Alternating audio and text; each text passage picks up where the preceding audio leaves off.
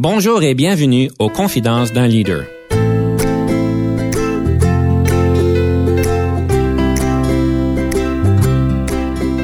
Ici Denis Lévesque, coach de cadre.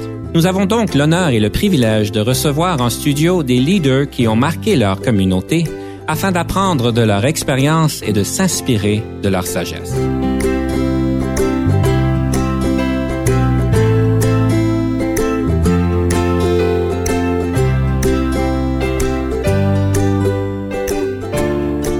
Aujourd'hui, nous avons le plaisir de recevoir en studio M. Fadel Jbina, qui est vice-président principal chez Rogers Care. Bonjour et bienvenue à l'émission, Fadel. Bonjour, Denis. Merci de me recevoir. Alors, euh, c'est un grand plaisir de vous recevoir aujourd'hui, surtout que vous avez, euh, vous êtes quand même très bien reconnu au niveau de Rogers avec tout ce que vous faites. La première question, j'aimerais peut-être juste pour commencer à se réchauffer pour l'émission, euh, c'est toujours la question de la définition du leadership. Alors, M. Jbina, ça serait quoi votre définition du leadership? Définition du leadership pour moi, c'est euh, vraiment euh, quelqu'un qui est à l'écoute, si vous voulez, que ce soit de façon euh, active ou de, au sens figuré aussi. Donc, il est à l'écoute à son monde, il est à l'écoute aussi à ce qui se passe sur le marché pour bien outiller ses équipes et euh, bien être à l'avant-garde pour leur permettre de, de, de, livrer tout ce que l'organisation ou ce que le marché leur demande. Le leadership en soi, pour moi, c'est quelque chose qui est intrinsèque à chacun d'entre nous, donc euh, et euh, qui s'apprend en même temps. Euh, donc, je pense pas qu'on est né leader ou non. Je pense qu'on peut aussi apprendre à être leader au sein, au sein d'une organisation, au sein d'une famille, au sein d'une situation quelconque. Alors, vous venez de répondre au grand débat, est-ce que le leadership est inné ou est-ce qu'on l'apprend? Donc, votre, votre réponse est qu'on on peut l'apprendre, c'est pas nécessairement inné, c'est bien ça? définitivement, parce que euh, je pense que dans plusieurs situations, que ce soit dans des situations de crise, euh, ou que ce soit dans des films qu'on a regardés, euh, on voit des gens qui euh, se démarquent et dans une situation ou une autre pour prendre le leadership, pour aider d'autres personnes. Et, et, et, souvent, vous allez poser la question, puis les gens vont vous dire, je ne savais pas que je pouvais faire ça. Donc, euh, c'est pour moi, c'est toujours quelque chose qui, donne, qui sommeille dans chacun d'entre nous. On est dans, avec notre famille, avec notre vie de tous les jours, que ce soit nos décisions au niveau de l'éducation ou nos choix de carrière, nos choix d'amis, on prend toujours une, une, euh, euh, une décision qui démontre euh, notre leadership et on le prend en fonction des, de ce qui nous entoure. Et il s'agit juste de développer ces éléments-là, puis d'aider les gens à aller les chercher eux-mêmes pour qu'ils deviennent de plus en plus leaders dans ce qu'ils font. Une chose que vous avez mentionnée juste au début de notre euh, émission, c'était euh, une question de voir à, l'intérieur donc euh, les personnes et aussi le marché. Donc il y a un équilibre, d'après ce que je comprends, qui doit se faire entre les besoins internes des employés, de leur développement, de qui ils sont, de leur propre leadership et de ce que le marché nous impose et les opportunités que le marché nous présente. Comment est-ce qu'on fait cet équilibre-là entre les besoins internes et ainsi que les opportunités et les difficultés externes? C'est une question très difficile. C'est un équilibre très difficile. Euh, je pense que euh, j'avais parlé dès le début de, de l'écoute, j'avais parlé du sens propre et du sens figuré de l'écoute. Euh, pour moi, le sens propre, c'est écouter le, le, les gens avec qui on travaille, écouter les gens, que ce soit notre équipe ou les équipes au sein de l'organisation, pour comprendre le besoin, les inquiétudes et éclairer un peu euh, l'équipe. Mais ce qui est important, c'est le, l'écoute, si vous voulez, euh, au sens figuré. Donc l'écoute du marché, l'écoute des réalités euh, de, de l'industrie dans laquelle on est. Et dans ce, ce côté-là, le leader, son rôle est à deux éléments. C'est de s'assurer qu'on est à, à la fine page puis à la fine pointe de ce qui se passe, mais surtout, surtout de, d'être à l'avant-garde de où est-ce qu'on se dirige. Et euh, quand on utilise cette approche-là, puis on regarde où est-ce qu'on s'en va, d'essayer d'emmener, écouter les gens pour savoir est-ce qu'on a qu'il faut au sein de l'organisation pour arriver où est-ce qu'on veut être, Euh, est-ce qu'il faut réajuster le tir? Est-ce qu'il faut réajuster la communication ou le coaching, l'approche? Euh, Donc définitivement, c'est toujours un équilibre entre l'écoute, si vous voulez, au sens propre et l'écoute au sens figuré, euh, qui détermine un peu à, quel point il faut se concentrer plus sur ce qui se passe à l'interne pour ne pas perdre de la vitesse par rapport au marché ou se, se concentrer plus sur ce qui se passe à l'externe pour accélérer le rythme à l'intérieur pour dépasser ou ne pas reculer par rapport à notre environnement. En fait, vous parlez, si je comprends bien, d'innovation jusqu'à un certain point. Est-ce que je me trompe? Certainement, certainement. Mais quand, quand je parle de l'écoute au sens figuré, oui, il y a l'innovation, il y a la transformation, mais l'innovation, on ne peut pas s'asseoir puis innover dans, juste dans le but d'innover. À ce moment-là, ça devient des éléments qui ne sont soit déphasés par rapport à leur temps ou soit n'ont aucune utilité pour l'industrie ou, ou les gens. Donc, quand on parle d'innovation, pour moi, c'est vraiment de le regarder comme avant-gardiste. Je suis d'accord avec vous. Là-dessus, c'est important, mais il faut le regarder dans le sens que euh, c'est un leadership que chaque personne euh, doit jouer au sein de son organisation pour emmener encore l'organisation plus loin. Parce que ce qui n'avance pas recule. Et euh, il y a beaucoup, malheureusement, de leaders ou d'organisations qui tombent en amour avec leur, leur performance et se pensent qu'ils sont au, top de la pyramide et que le fait qu'ils ils sont arrivés là, ils vont rester là. Et pour moi, à partir du moment qu'on arrive à un point, on est déjà dépassé si on commence pas à innover. J'aime ce que vous dites. Quand on n'avance pas, on recule. Alors, c'est vraiment bien dit. Et en fait, une chose qui m'a un peu surpris quand on parle d'innovation, parce que dans mes recherches, en parlant des personnes qui vous connaissent, on vous attribue quand même une certaine innovation, évidemment, mais une innovation par rapport au style de leadership, par rapport aux compétences de leadership. Euh, souvent, on va parler d'innovation par rapport à un nouveau produit, par rapport à un nouveau service qui, euh, qui va rentrer dans le marché. Et une des choses qu'on vous attribue énormément, c'est cette innovation de pouvoir introduire des nouveaux comportements, des nouvelles techniques, des nouvelles méthodes au niveau du leadership. D'où est-ce que ça vient, ces, intérêts-là ou ces compétences ou, ces, ou, ce naturel que vous semblez avoir à vouloir même innover à l'intérieur de votre équipe? Ça vient du fait que toute technologie va être copiée un jour ou l'autre. Tout produit va être copié un jour ou l'autre. Donc, euh, à partir du moment que le produit est lancé, la, technologie est lancée, ce n'est que question de temps avant que la compétition ne nous rattrape. Et j'avais commencé en recherche et euh, l'approche dans le temps, euh, il y a un de mes mentors qui m'avait dit que dès qu'on publie l'article, on a une avance peut-être de 48 heures à une semaine parce qu'on est les seuls, on, sait, on, est les seuls qui connaissent encore, comment on y est arrivé. À partir du moment qu'il est publié, il y a plusieurs équipes à travers le monde qui vont commencer à travailler là-dessus pour pour l'améliorer. Soit qu'on commence la journée qu'on l'a publié, ou on commence ou on fait pendant deux jours, trois jours, une semaine, puis on est déjà en retard.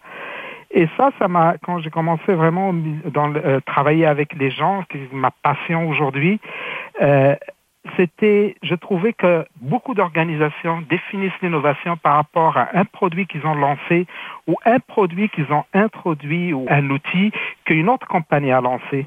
Et euh, ce que je trouvais, c'est que les méthodes de gestion, l'approche de gestion, la structure organisationnelle restent les mêmes pour des années et des années. Et c'est là où euh, euh, plus je travaillais avec les gens, plus je trouvais que si on accorde plus de temps à innover dans la façon dont on gère, la façon dont on coach, la façon dont on organise, on va atteindre un certain niveau qui va nous permettre d'être toujours en avance même la technologie, parce que quand on, on, on la lance, puis les autres travaillent à lancer la même technologie, on est en train déjà à regarder c'est quoi de nouveau qu'on peut faire, parce que ça devient une des qualités intrinsèques de l'organisation et de l'équipe. Vous avez donc pris beaucoup d'initiatives à l'interne pour en fait mousser l'innovation au niveau de ces compétences-là. Une des compétences que vous êtes bien reconnu pour, c'est l'introduction des compétences de coaching, même, j'irais même dire jusqu'à une culture qui est, qui est quand même assez ciblée sur le coaching. Et pour remettre peut-être en perspective, vous êtes quand même en charge des centres d'appel qui est peut-être un peu plus traditionnellement euh, plus directif que, que coaching. Alors, il y a quand même un défi supplémentaire dans, ce, dans, ce, euh, dans cette sphère-là. Donc, euh, est-ce que vous pourriez me parler un petit peu plus du coaching et, comment est-ce que vous êtes arrivé à l'idée de pouvoir introduire le coaching comme compétence et comme culture? J'accorde énormément d'importance au coaching parce que je crois dans la capacité de chacun d'entre nous à se réinventer, si vous voulez, et il faut qu'il y ait un environnement qui nous permet de se réinventer. Dans les centres d'appel, on mesure tout. Tout ce que vous pouvez penser, on peut avoir une mesure là-dessus. Donc, soit qu'on va euh, gérer les centres d'appel euh, et les gens avec des indicateurs, ce que je ne crois pas du tout. Euh, je crois dans gérer les indicateurs et développer les gens pour qu'ils livrent ces indicateurs. Malheureusement, la majorité du temps, la gestion des centres d'appel était autour de la gestion des indicateurs. Et pour moi, quand on a commencé comme équipe de parler de comment on peut transformer la façon dont on, euh, on fait les choses, comment on peut changer notre organisation, d'une organisation qui explique ce qui s'est passé dans ce qui s'est, ce qui est arrivé dans le passé, à une, euh, à une organisation qui sait où est-ce qu'on va arriver dans le futur à chaque fois, à chaque fois qu'on attaque un sujet ou un problème, on peut prédire le, le résultat. Était c'était clair qu'on devait euh, regarder la façon dont on développe les gens, que ce soit les, les employés de premier niveau et les gestionnaires. Et j'avais plusieurs vice-présidents qui ont suivi des séances de coaching exécutif. Je posais toujours la question pour moi pour apprendre, pour dire c'est quoi que vous avez trouvé le plus difficile? Et les gens me répondaient que ce qui était le plus difficile, c'était de se débarrasser des mauvaises habitudes qu'ils ont appris au début de leur carrière. Alors, c'était clair que si on veut se débarrasser de ces mauvaises habitudes, il fallait pas attendre que les gens réussissent et on commence à leur donner d'autres outils en, en, coaching exécutif pour qu'ils les, s'en débarrassent. Si on est capable d'agir au début. Parfait. Écoutez, M. Chouinard, il faut malheureusement qu'on prenne une petite pause. On va continuer, par exemple, la conversation juste après notre petite pause. C'est vraiment intéressant. Merci bien. On revient sous peu.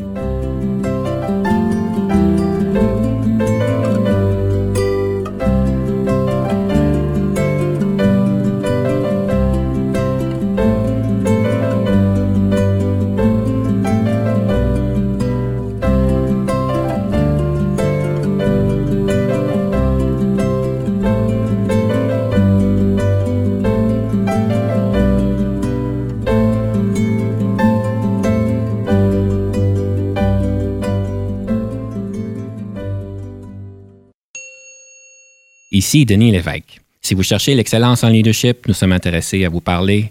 Venez nous visiter à solutionoptigestion.ca.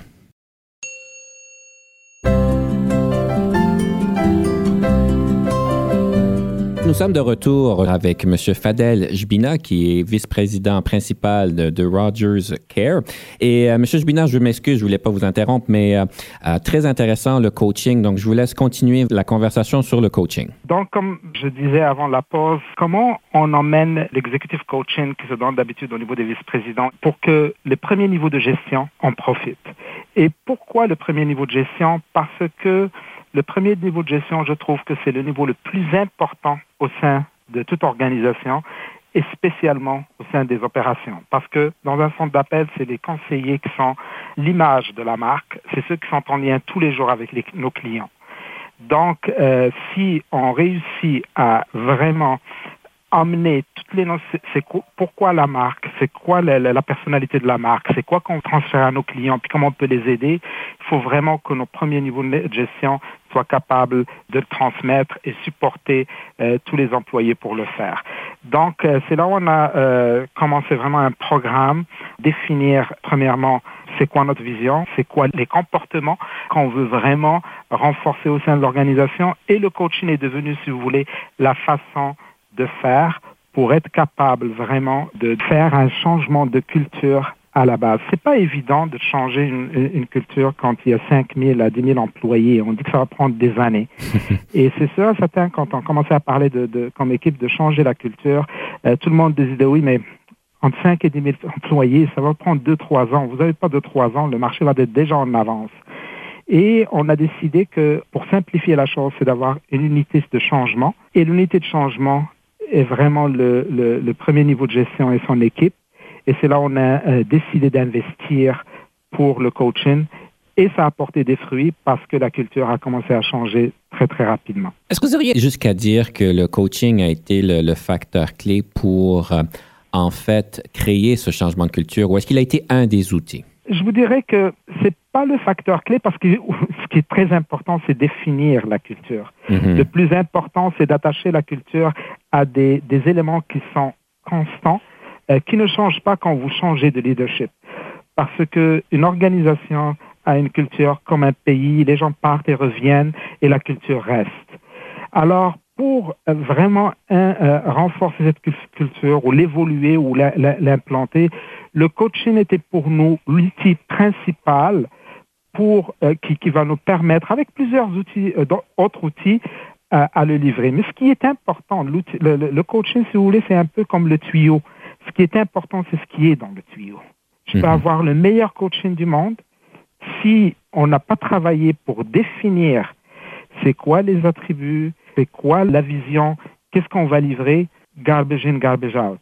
on va arriver plus rapidement à être en chaos, si vous voulez. Donc oui, le coaching est très important, mais ce qui est vraiment crucial, c'est définir la culture euh, qu'on veut, définir où est-ce qu'on veut emmener l'organisation, et le coaching devient l'accélérateur, si vous voulez, pour y arriver. Très bien dit. Donc, la culture et donc le coaching devient l'accélérateur. On parle de culture. C'est un grand mot, c'est un mot très euh, haut niveau, si on peut dire. Comment est-ce qu'on fait pour définir une culture?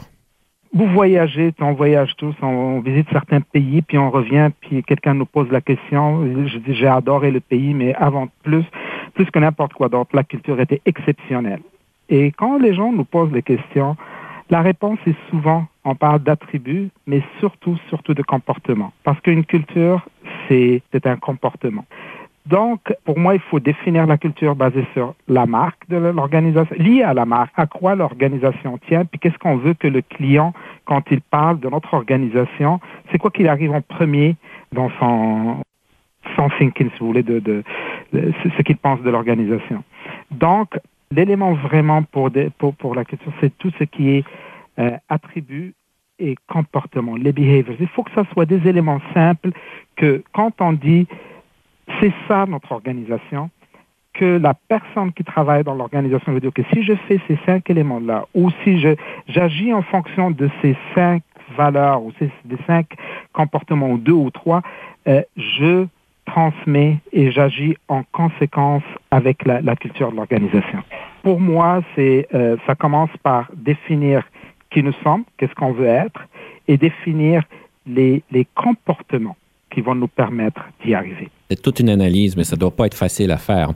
En fait, il y a quelque chose que vous avez dit, c'est que la culture, vous avez dit dans nos préparations, que la culture doit refléter la marque de commerce. Donc, que l'interne reflète ce que l'externe voit. Je trouve ça un peu brillant. Parce souvent, on a des marques de commerce qui existent, puis à l'intérieur, on ne vit pas la marque de commerce. Mais si je comprends bien, ceci est est fondamental dans le succès d'une entreprise que la culture interne reflète bien la marque de commerce externe. Je crois fermement en ça parce que tout produit au service qu'un client se procure d'une organisation part par une promesse. Une promesse que le client, quand il, choisit, il y en a trois organisations devant lui trois produits, il se, il dit, ce produit-là reflète ce que je veux et de la façon dont il va le faire. Donc c'est une promesse qu'on qu'on donne aux clients parce que là, ils l'achètent en disant, basé sur ce que je connais de l'organisation, basé sur ce que je connais de le produit, c'est ça mes attentes.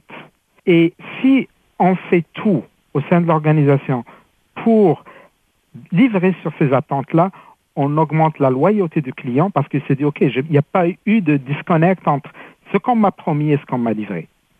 Mm-hmm. Donc, pour moi, une marque, c'est une promesse faite et une promesse tenue. Et pour le refléter à l'interne, il faut que la culture à l'interne soit une culture qui est là pour définitivement livrer en fonction d'une promesse qui est faite et une promesse qui est, qui est tenue.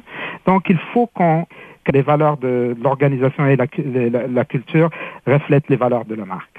Ah, ben c'est fantastique. Et en fait, une des choses qu'on vous reconnaît beaucoup, c'est euh, la question de valeur. Vous parlez de valeur, mais on parle aussi de valeurs que nous avons en tant que personne. Et beaucoup de personnes euh, vous identifient comme étant un homme qui a des, des principes bien définis et des valeurs qui sont bien vécues malgré que des fois, comme toute organisation, on a des décisions difficiles, il y a des choses qui se passent qui sont difficiles, qui nous mettent au défi. Et dans mon expérience, quand, quand la vie ou les affaires nous mettent au défi, nos vraies valeurs en ressortent. Pour vous, les valeurs et les principes personnels en gestion, quelle place que ça a et comment est-ce qu'on peut bien les vivre?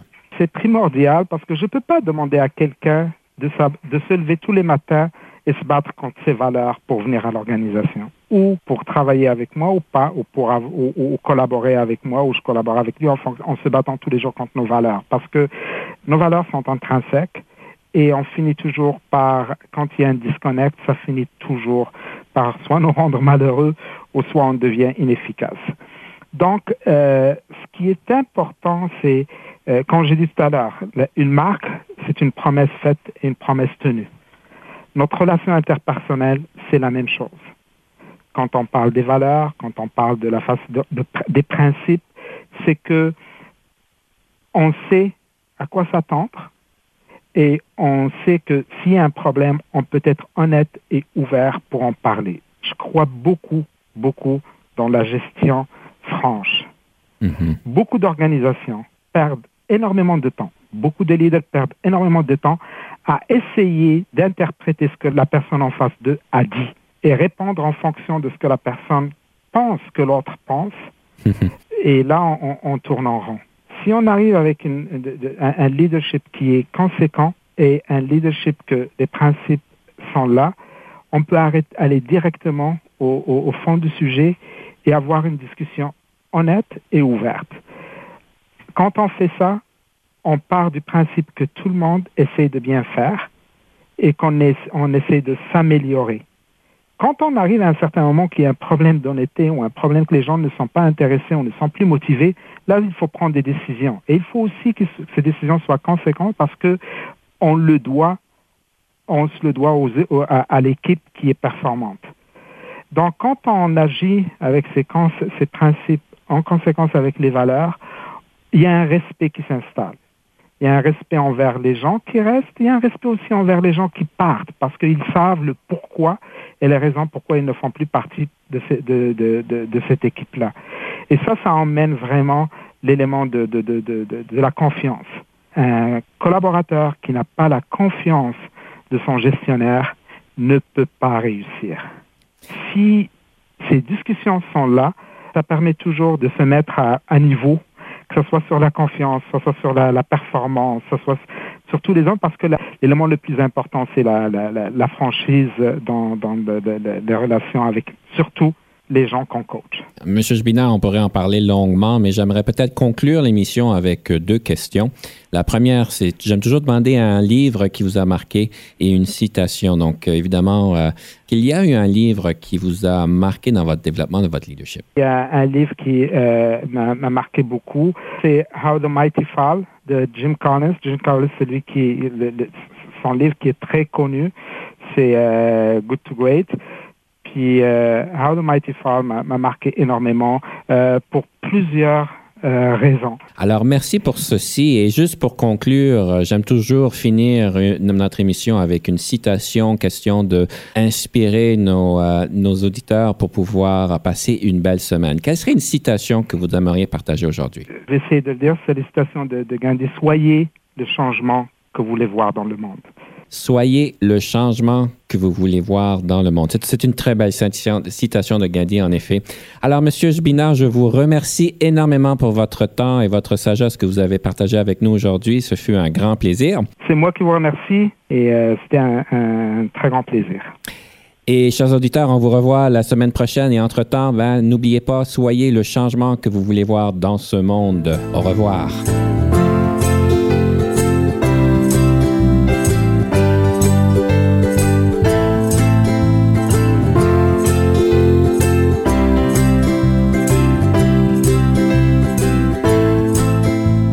Conception, animation, entrevue et recherche, Denis Lévesque. Montage et réalisation, Jean-Paul Moreau. Confidence d'un leader est une production et une présentation d'Unique FM 94,5.